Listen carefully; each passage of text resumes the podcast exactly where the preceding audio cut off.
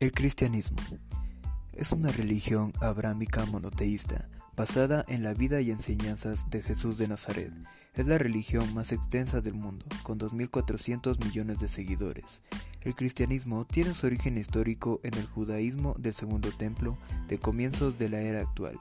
Si bien Jesús de Nazaret se identificó siempre como un judío devoto en su doctrina y sus enseñanzas, él mismo se identificó como el camino al Padre Celestial.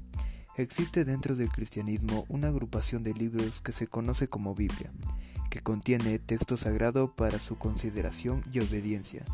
Las distintas denominaciones cristianas varían en cuanto a la forma de traducción e interpretación de dichas escrituras. Entre las distintas denominaciones cristianas no existe consenso en la interpretación de la Biblia, lo cual ha sido la principal causa de las divisiones históricas y presentes en la doctrina y práctica cristiana. Las visiones de los cristianismos de la vida después de la muerte generalmente involucran el cielo, también llamado paraíso, y por otra parte el infierno. El catolicismo, desde los primeros siglos, cree en un lugar intermedio llamado purgatorio.